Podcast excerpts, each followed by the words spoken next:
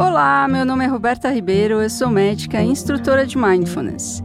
E este aqui é o Mindful Moment, o programa semanal que lhe explica tudo sobre a prática que faz melhores cabeças. E o ensaio de hoje é um ensaio especial de final de ano que vai durar as próximas três, quatro semanas. E é um ensaio sobre a entrevista. Se você tem o interesse de encontrar o equilíbrio emocional e ser capaz de permanecer em seu centro, seja lá o que esteja acontecendo em sua vida, este programa é para você. Toda semana descomplico a ciência de mindfulness ao mesmo tempo que ajudo você a entender que meditação não é só coisa de gente zen, oferecendo dados científicos e também a experiência sensorial. E é aí que tudo acontece.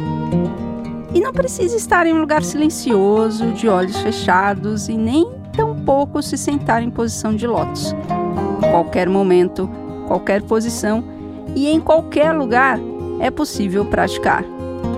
Vem comigo que te mostro na jornada deste momento de pausa na rotina para apreciar o aqui e agora e sair do automático por meio da conexão consigo mesmo.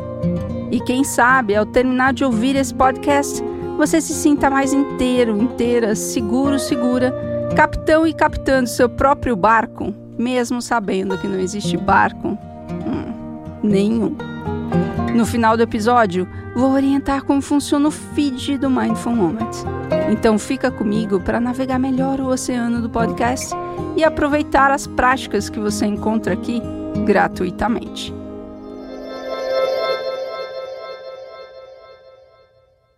Hipnose, por exemplo, ela pode ajudar um paciente que sofreu um trauma ou não exatamente?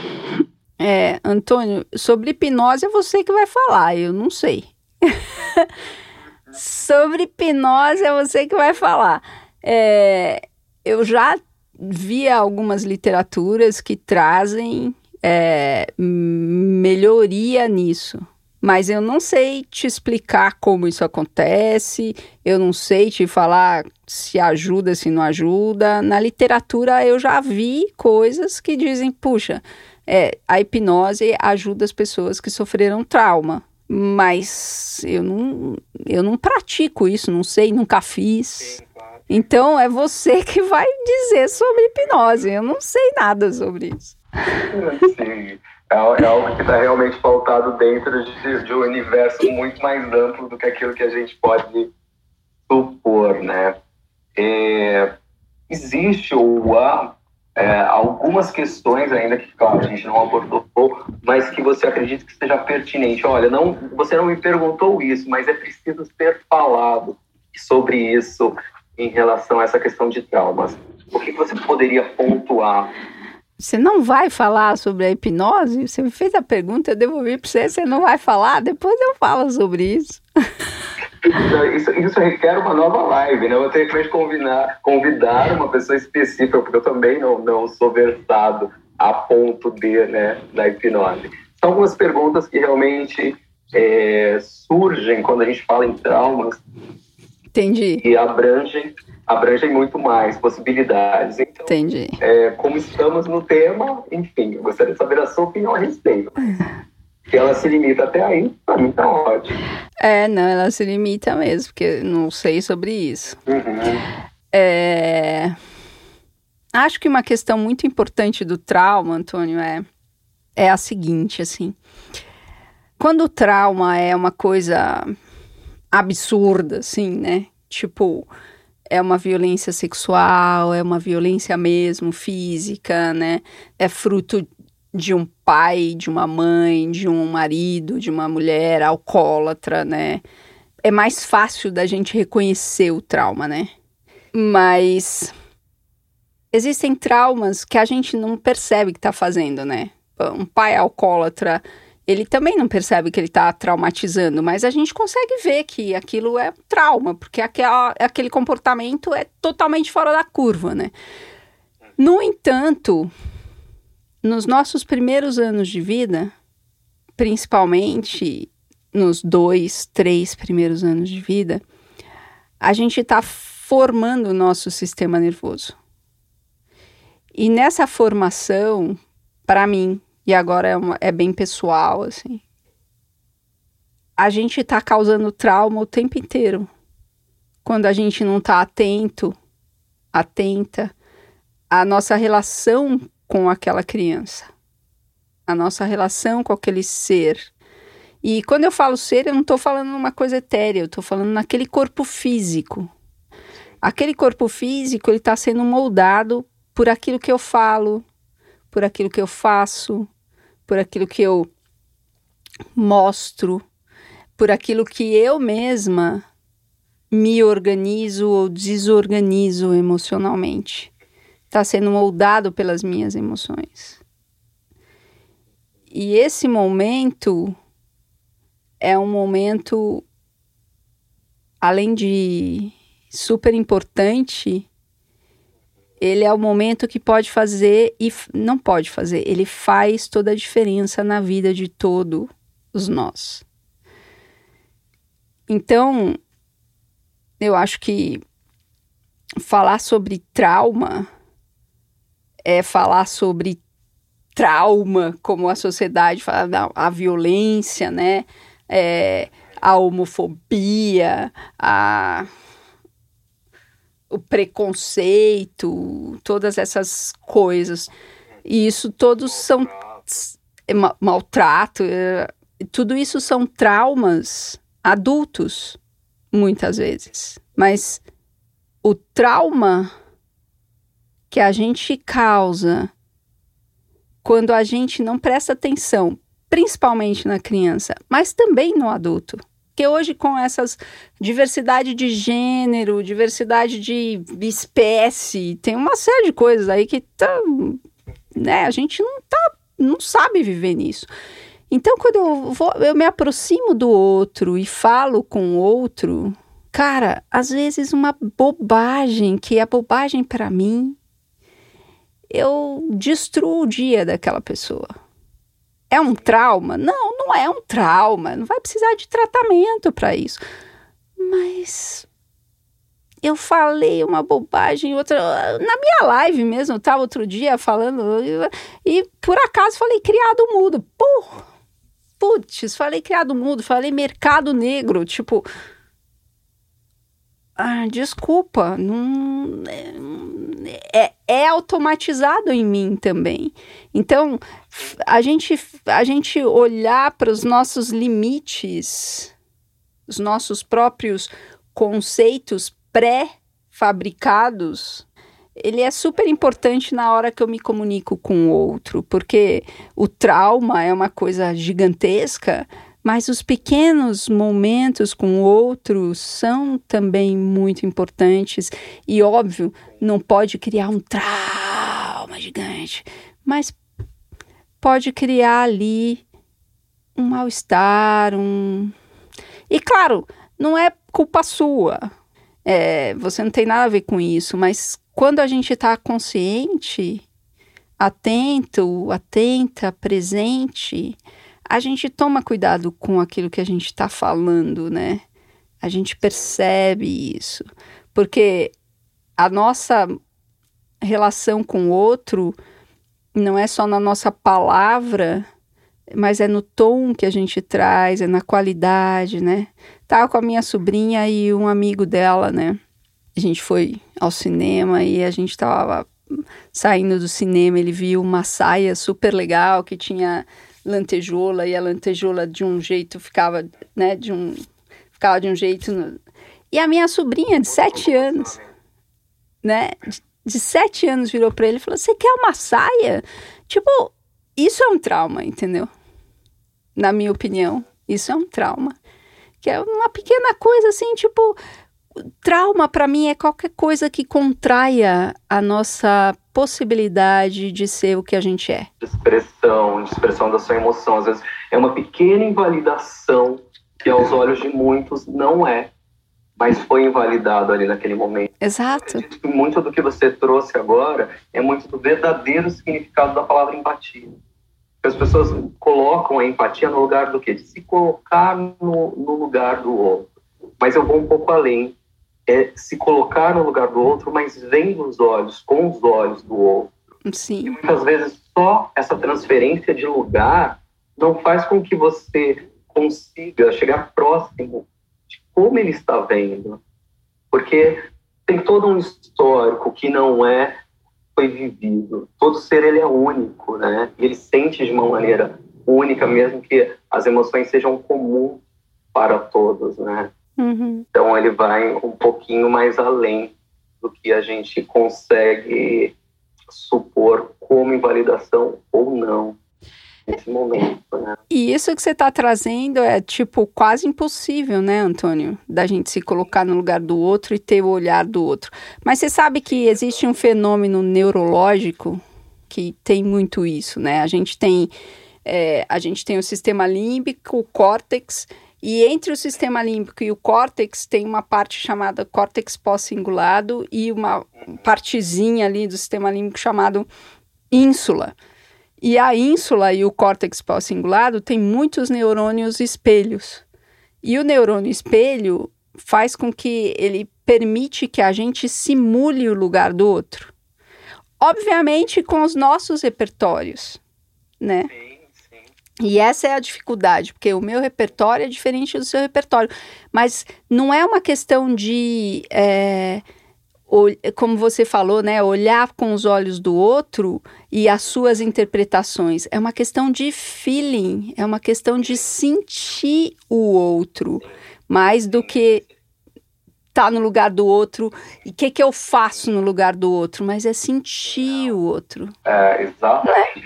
É, o, o, que, o que eu trago nessa fala, nesse lugar de fala, é não criar uma comunicação, né, e sim uma conexão. Então, você tem o seu repertório, eu tenho o meu repertório, existe é, um acontecimento em comum, de repente, onde estamos na mesma cena, mas onde existe essa conexão dessa leitura, né? e não só uma simples comunicação. Vai muito mais além e tá, com certeza está muito mais pautado nas emoções, porque nós não estamos falando de algo uh, lógico, né? que, que A mais B vai ser igual a C, não, não é isso né? Não se resolve nesse, nesse lugar, né? Por isso que é tão subjetivo muitas vezes, né? É, e, e, é muito interessante, Antônio, porque você trouxe, né, essa coisa do A mais B não, não é assim, né? O meu professor Robert Sapolsky, que é um professor de, de neurociência e neurocomportamento, de comportamento humano, né, é, na Stanford, ele diz assim, a nossa mente não só a nossa mente, o nosso corpo, ele não é um relógio. Ele é uma nuvem. Então não dá para gente, ele não é sequencial. Ele é um sistema complexo aberto. Imagina um sistema fechado já é complicado. Um sistema complexo e aberto, né? A gente tem emergência de muitas coisas, né? As coisas acontecem é, sem um padrão definido. Então, essa é a maior dificuldade do entendimento do nosso, do nosso comportamento, da nossa mente, né? Porque o nosso corpo é a estrutura na qual o, o fluxo de informação e de energia, no sentido de energia mesmo, né? Não, não energia sutil das coisas acontecem. A nossa mente é o processo pelo qual a gente sente esse fluxo acontecendo. Essas relações é o processo pelo qual a gente compartilha o fluxo. Então, eu acho que biologia deveria ser ensinado e comportamento humano desde criança, cara. Concordo plenamente. E ainda acrescento a filosofia nisso tudo. É. Né?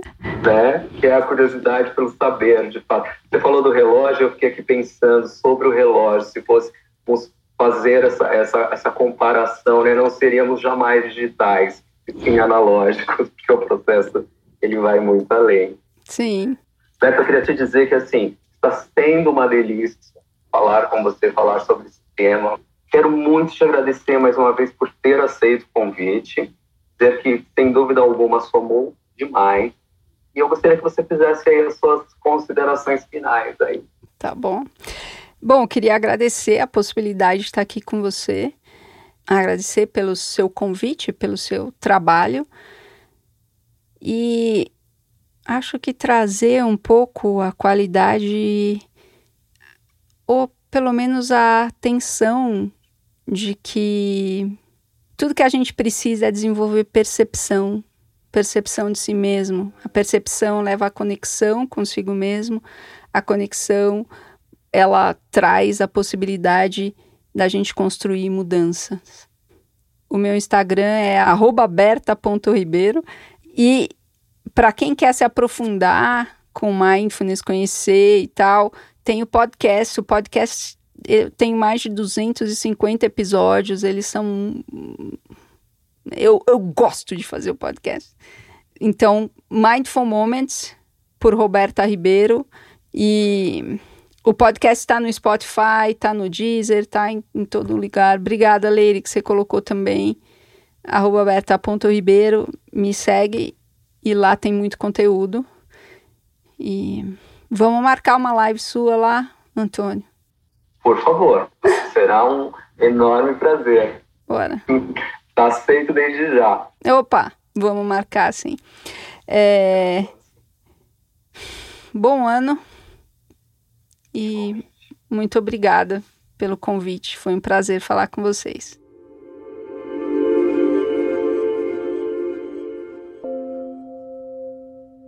E agora você também pode, se quiser, colocar a sua atenção no movimento respiratório do corpo e estar mais atento a isso. E assim ir mergulhando, entrando, introduzindo a sua atenção no eterno aqui e agora. E enquanto você respira, tire esse momento para ver o que está aqui.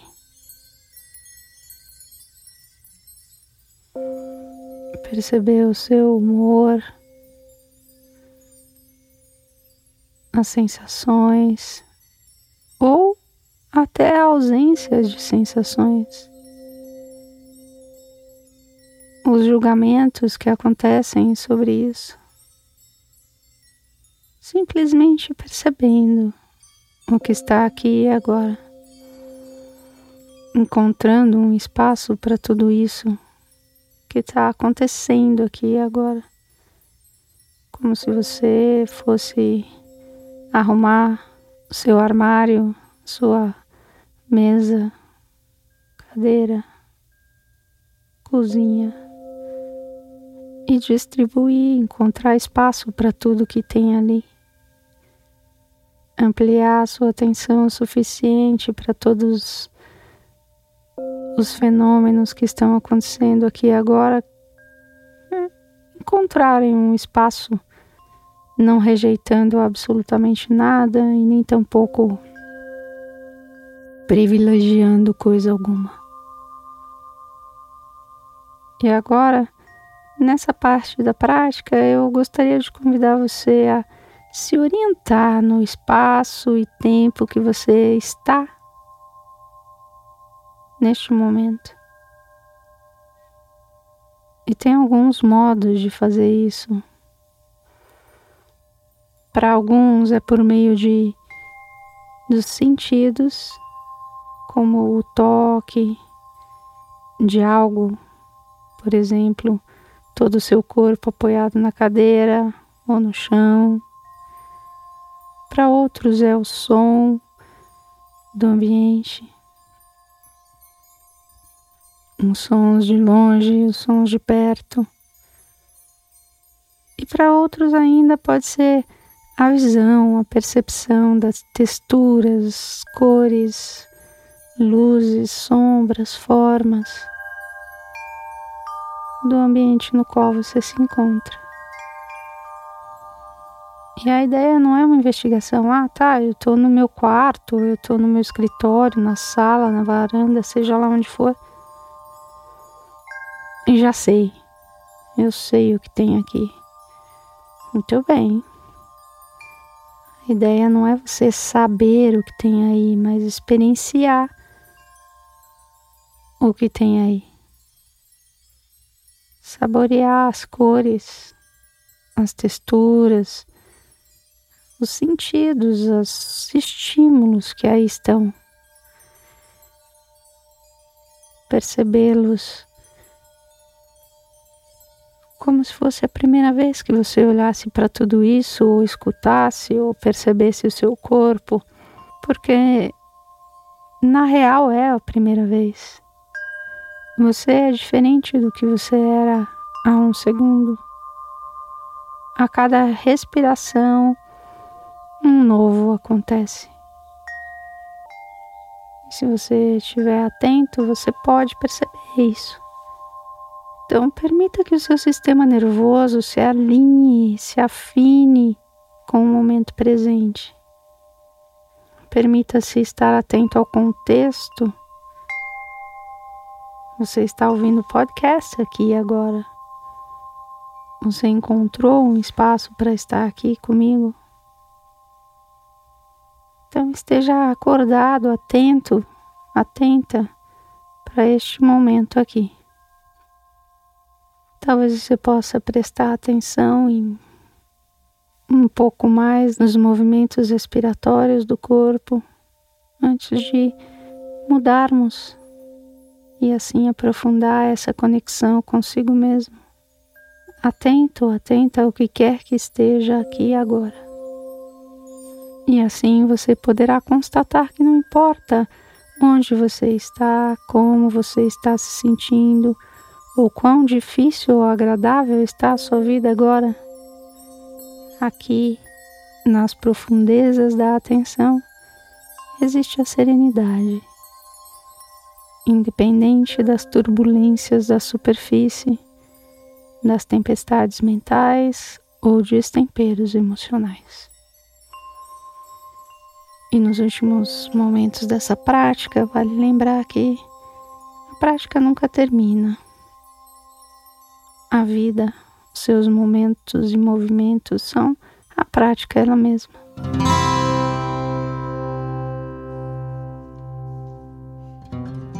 Muito obrigada por sua prática, por sua presença.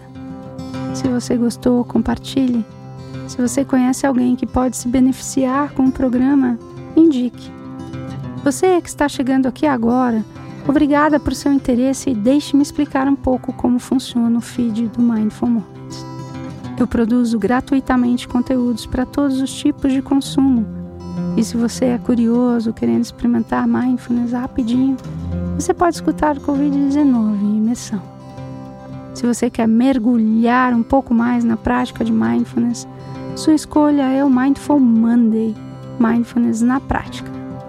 E por fim, se você quer ser capitão, capitã do seu próprio barco e ir para o alto mar da prática de mindfulness, seu conteúdo é o Mindful Moment, que sai toda quarta-feira pela manhã. Ele entrega o timão do barco da sua vida em suas mãos, em um conteúdo mais profundo, mais parrudo, mais científico sobre mindfulness. Tem mais conteúdo gratuito lá no meu Instagram, berta.ribeiro. Vai lá. Compartilhe suas dúvidas, necessidades, curiosidades, impressões e interesses. Assim eu posso fazer um programa personalizado e ajudar você a estar bem sempre. O Mindful Moments é um podcast totalmente independente e se você curte, você pode colaborar de vários jeitos. Financeiramente, digitando Roberta Ribeiro no Apoie-se e também ajudando a aumentar a distribuição do podcast compartilhando os episódios com os amigos, indicando o programa para todo mundo e também participando do canal do Telegram, onde você tem conteúdos exclusivos com práticas e desafios às vezes. O link está na descrição do episódio. Então, um grande abraço, obrigada por sua atenção e até semana que vem, que sejamos todos plenos.